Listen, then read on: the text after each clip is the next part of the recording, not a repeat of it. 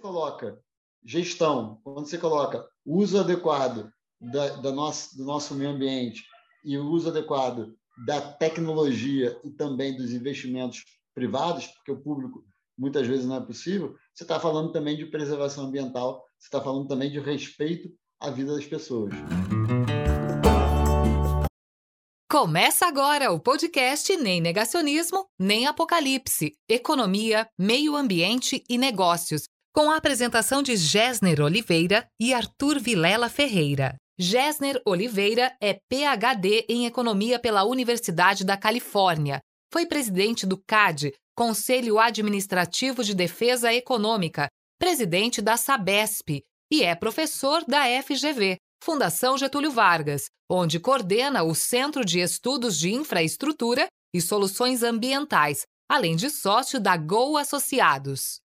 Arthur Vilela Ferreira é administrador de empresas com ênfase em sustentabilidade e meio ambiente pela Fundação Getúlio Vargas e sócio fundador da empresa Global Forest Bond. Olá, ouvintes, muito obrigado por estar com a gente em mais um episódio de Nem Negacionismo, Nem Apocalipse.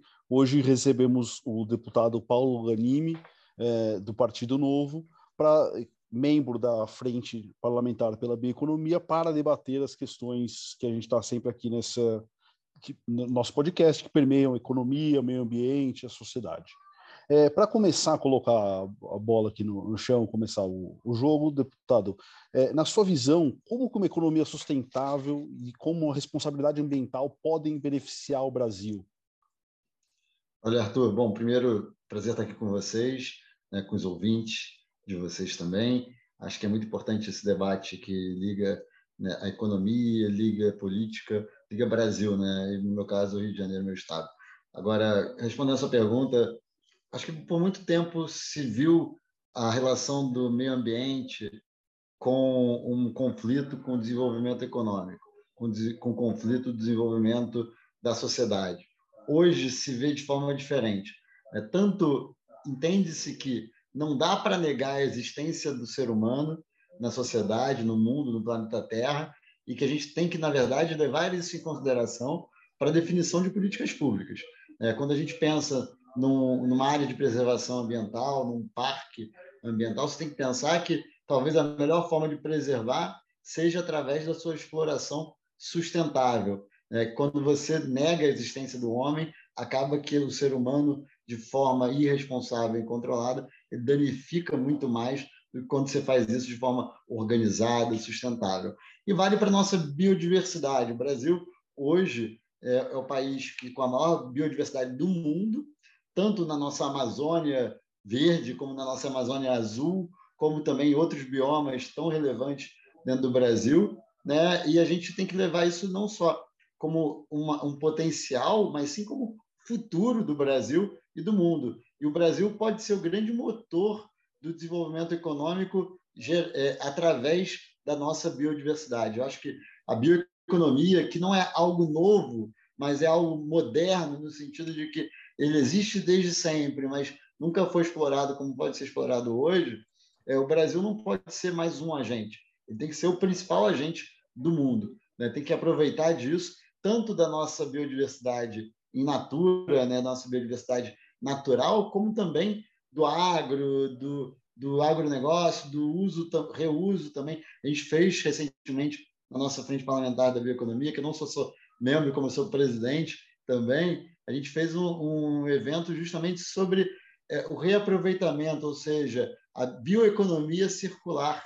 Né? A gente fala muito da economia circular, mas a gente falou da bioeconomia circular, justamente porque também é outra fonte para a bioeconomia. Então, tem muito potencial. O Brasil é um grande é, ator nisso e pode ser o líder no momento que a gente está falando de crédito de carbono, está falando de tudo e usando isso como não mais como um entrave mas sim como uma fonte de recurso e desenvolvimento econômico para o Brasil e para o mundo.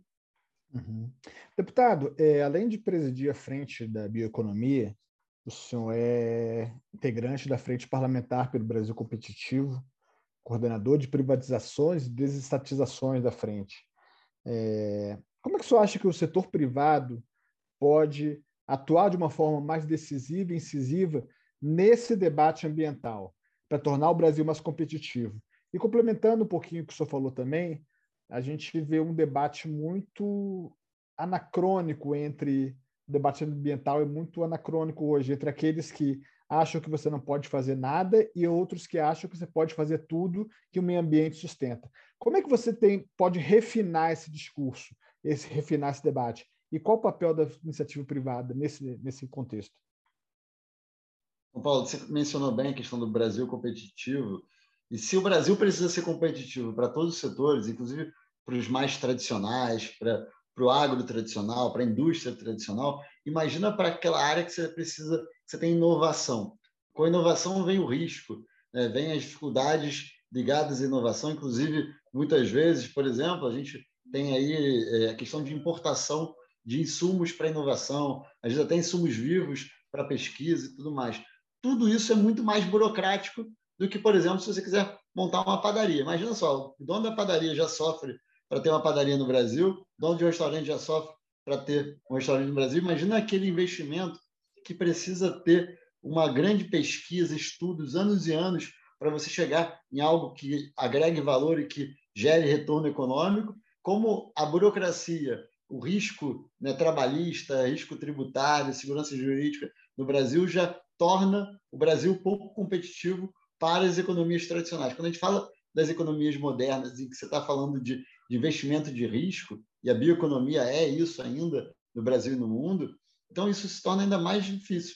Por isso que ligar os dois faz todo sentido. O Brasil competitivo é importante para todos os setores, é mais importante ainda para onde tem capital de risco, onde tem inovação, onde tem o futuro. Né? E agora se perguntou, Pô, como é que você torna isso algo ainda mais conectado? Eu vou dar um exemplo prático. Né? A gente vê hoje, é, quando você fala, vou, vou trazer a questão ambiental mais básica que a gente vê, que é justamente a preservação da nossa floresta, por exemplo, ou até a preservação dos nossos rios e lagoas e lagos e oceanos.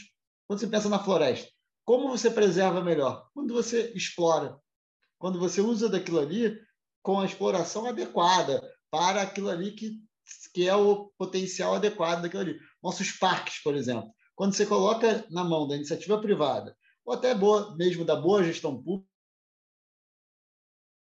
que tem potencial turístico, que tem potencial de pesquisa, tem tudo isso, você faz com que aquilo ali se preserve muito mais quando é uma zona totalmente intocável e que você abre espaço. E a gente tem visto isso. Isso eu vou trazer para a realidade mais, mais recente e mais concreta. Por exemplo, cidade de Petrópolis, no Rio de Janeiro, que passou por uma tragédia é, grandiosa agora recentemente, acho que no mês de fevereiro, se não me engano, com as chuvas, que parte do problema é por conta de pessoas que moram em zonas que não poderiam morar por conta do risco para elas, mas também por conta do impacto ambiental.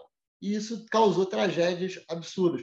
E aí, o outro ponto que a gente falou, ligado a saneamento, ligado à preservação dos rios, dos mares, das lagoas e lagos, também gerou impacto na cidade de Petrópolis. Por quê? Porque quando a gente fala de assoreamento de rios, a gente está falando de inundação de rio, consequentemente, vidas perdidas, casas destruídas com alagamento, que está ligado a Petrópolis, tem na Baixada Fluminense, tem no lugar todo. Agora, quando você coloca gestão, quando você coloca uso adequado da, da nosso, do nosso meio ambiente e o uso adequado da tecnologia e também dos investimentos privados, porque o público muitas vezes não é possível, você está falando também de preservação ambiental, você está falando também de respeito à vida das pessoas. É, deputado, aproveitando que a gente está aí quase completando dois anos da promulgação do novo marco do saneamento, né? vai ser agora, ele foi promulgado dia 15 de julho de 2020, é, dá para ver que o, o novo marco é, tem vários avanços, mas ainda está engatinhando, né? Tem várias coisas que ainda não foram implementadas, etc. E na, na, minha visão, pelo menos o novo marco ele contribui muito para uma pauta aqui do nosso podcast, que é a preservação do, do meio ambiente, né? Eu acho que saneamento tem uma importância enorme nisso. E eu queria saber, na, na sua opinião, se falta ainda para o novo marco de fato avançar um engajamento do setor privado, do setor público, se o setor público já está preparado para conseguir implementar o que o novo marco estabeleceu, principalmente nas ações de preservação dos biomas, etc. Acho que o senhor até falou um pouco disso na sua resposta anterior. Eu queria que o senhor aprofundasse um pouco. Né? Lucas, eu, eu enxergo que o novo marco já está gerando alguns frutos. Inclusive, no Rio de Janeiro, a concessão da, da distribuição de água e tratamento de esgoto da SEDAI já é fruto também desse marco, né? E talvez seja o grande exemplo de, de um processo de concessão pública de, de saneamento no Brasil, que vai abrir portas para outros casos que a gente vai ver acontecendo no, no futuro. Acho que, como qualquer iniciativa legislativa, às vezes ela tem tempo, sim, para maturar, até porque entre você aprovar isso. E vou dar um exemplo, né, um exemplo prático. Né? O modelo de concessão ele demora cerca de dois anos. Entre você começar o estudo, fazer a licitação, ela em média é isso mesmo. Tá? A da, a da SEDAI, a gente teve o avanço mais rápido, porque como isso já estava no processo do regime de recuperação fiscal do Rio, o processo já estava avançado antes da aprovação da lei do, do saneamento. Né? A lei ela agilizou, acelerou e deu, acho que, fundamentação técnica, até mesmo na definição de alguns parâmetros legais para é, cobrar também das empresas concessionárias. Né? Agora, é, os outros estados que a lei vai impor isso e vai acelerar isso, é natural que se demore um pouco né, para que isso aconteça. Eu espero que o, a consequência seja imediata. A gente tem outro problema, né, que é, muitas vezes o que está na lei, quando você fala do, do setor privado, a lei ela é rigorosa e ela exige que o setor privado cumpra, com, com, com, caso contrário, com sanções bastante sérias. Quando você fala do setor público, a consequência de não cumprir algumas leis muitas vezes não acontece, caso não haja nenhuma denúncia no Ministério Público ou qualquer, qualquer outro órgão agindo. Né? Então, nem sempre a definição de uma lei ela é o único motor para que algum processo se, se desenvolva e acelere. Então, é importante a gente ficar acompanhando também, estar atento. A sociedade civil tem que ver se os governos municipais estaduais é, vão, é, vão cumprir o que está previsto em relação aos novos é, contratos, né, que não, não pode renovar de forma, é, da forma como era feito antigamente. Né? Então, cabe também a gente estar de olho fiscalizando isso. É, deputado, é assim, mudando um pouco de assunto, indo do, do Rio de Janeiro, da SEDAI, um pouco para a Amazônia, é, é uma região assim que a gente vê diversos conflitos, a gente já teve episódios bem tristes recentemente, e muito se discute em como gerar valor na Amazônia, né? Qual, o que que você acha assim que poderia para de fato ele fazer essa preservação ser economicamente rentável, viável, é qual essa importância da bioeconomia para a Amazônia e quais ações que seriam importantes a gente pensar no futuro para melhorar essa preservação. Lucas, é, vou começar pela bioeconomia no, na questão da, da, inovação. A gente acredita que ali tem um potencial genético gigantesco que a gente ainda não explorou, ou pouco explorado ainda, e que ali a gente pode descobrir soluções para tudo dentro da bioeconomia, desde a saúde, cosméticos, materiais, tudo isso que a gente já tem estudos nessas áreas, né? É, para substituir, por exemplo, o, o, o combustível fóssil, o petróleo como insumo para fabricação de materiais e tudo mais, ali dentro a gente acredita que possa ter soluções para isso, né? Saúde também e tudo mais. Esse é o primeiro caso que é, talvez seja o mais elaborado, complexo, que demande mais regulamentação até para evitar o uso indevido, né, exploração indevida, mas que eu acho que talvez seja o um grande boom para o futuro, não só o futuro é, da economia, mas até mesmo das soluções de so problemas que nós temos hoje e que podem estar ali dentro soluções para isso. Mas, além disso, se você pensar no mercado de carbono, acredito muito que em breve teremos gente ganhando dinheiro para manter a Amazônia em pé.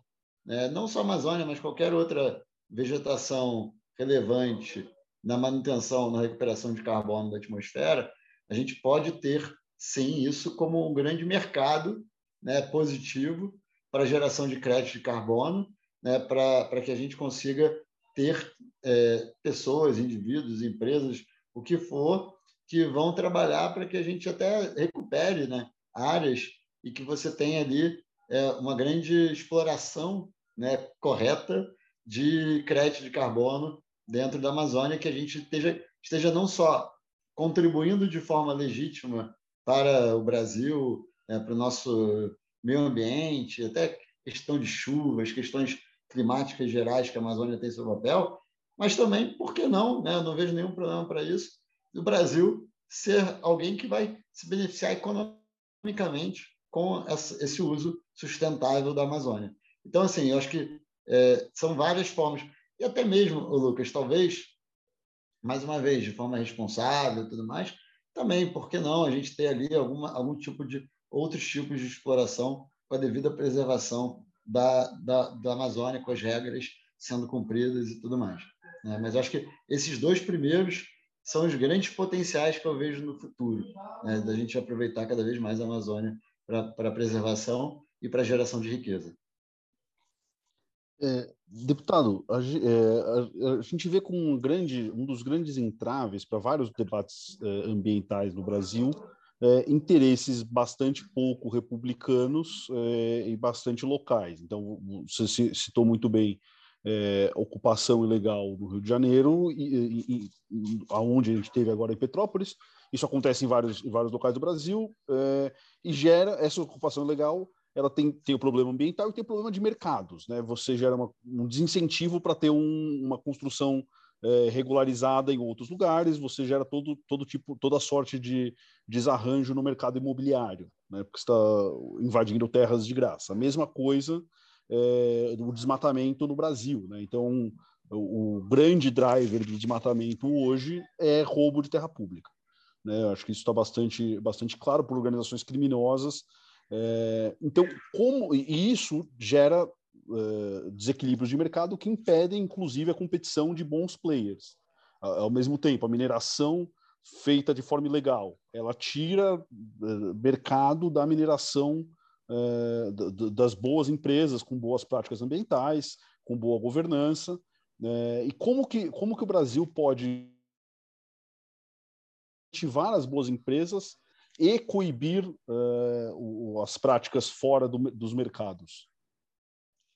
Olha, eu acredito muito. Você citou muito bem um ponto que eu ia comentar, que essas práticas muitas vezes não são feitas. E eu falo, por exemplo, do, da ocupação ilegal em Petrópolis ou em outros lugares aqui no Rio, aqui não, estou em Brasília agora, mas lá no Rio de Janeiro, é, por indivíduos, pessoas comuns que necessitam às vezes daquela prática, não que eu justifique, mas acho que é um pouco menos, é mais tolerável, né? Aquele que tem dificuldade de habitação ou qualquer outra coisa, que ele vai lá e constrói a sua barraquinho, seu barraquinho, sua casa simples no lugar inadequado. Não é isso, uma, não é esse o maior problema que mais acontece. O que a gente vê é gente explorando, tanto explorando essas terras, seja porque é apropriação indevida, como você mencionou, de terras públicas, seja porque são zonas é, de preservação ambiental, né, ou até mesmo pelo risco das pessoas, mas explorando também o indivíduo que necessita daquela habitação, daquela propriedade para viver. Né. Então, é uma exploração absurda. Eu acho que se a gente começa a combater esse indivíduo, que é o grande vilão da história, a gente já está dando um grande passo. Porque aí a gente não está tratando só é, do, do ser humano, do, do, do gesto indevido mas sim de um, um crime organizado de exploração, tanto na Amazônia como nos centros urbanos ou nas cidades é, que a gente mencionou, que tem que ser combatido. Mas, Arthur, eu vou, vou falar uma coisa também que é importante a gente mencionar. Parte do problema está do outro lado. Só há também parte do crime porque há uma demanda para isso. Né? Então, não estou justificando. Acho que o, o, o criminoso tem que ser preso, tem que ser punido. A gente tem que também rever algumas questões legais e até mesmo culturais junto ao Ministério Público muito mais. A gente já conversou com pessoas ligadas a, a, a prefeituras né, e outros órgãos públicos que têm dificuldade de remover algumas habitações. Não estou falando da pessoa que está morando, que está lá, não. Estou falando daquela casinha que está sendo construída, em processo de construção, que ainda dá para remover por conta de ação de Ministério Público, por conta de ação de políticos que usam dessa é, carência social para se beneficiar, para trazer gente para a sua cidade. Então, é, tudo isso tem que ser combatido. Né? O, a pessoa que explora economicamente a terra e o cidadão, a pobreza das pessoas, o agente público que usa isso também de má fé, seja ele político, qualquer, qualquer outro, para se beneficiar eleitoralmente, qualquer outro, e também eu acho que uma cultura protecionista inadequada de dizer que aquele indivíduo ali, ah, coitadinho, ali, mas é coitadinho, sim, ele é coitado, mas você está dando a melhor solução de jeito nenhum. E você está com uma cultura que você perpetua isso. Agora, do outro lado, por que, que a pessoa se sujeita a morar num lugar desse? Porque falta moradia, porque falta emprego, falta trabalho, porque tem burocracia para construir em alguns lugares. Então, quando a gente começa a facilitar, simplificar, ter um Brasil mais competitivo, a gente tem também uma menor demanda por esse tipo de atuação. Né? Aquela coisa, a pessoa, quando você tem uma carga tributária alta, burocracia elevada, é, agências de Estado é, governamentais que agem contra a sociedade, contra o cidadão, contra o empreendedor, você estimula para que ele vá para a ilegalidade. Né? Então, a gente tem que diminuir os estímulos para isso também. Então, tem que atuar nas duas pontas.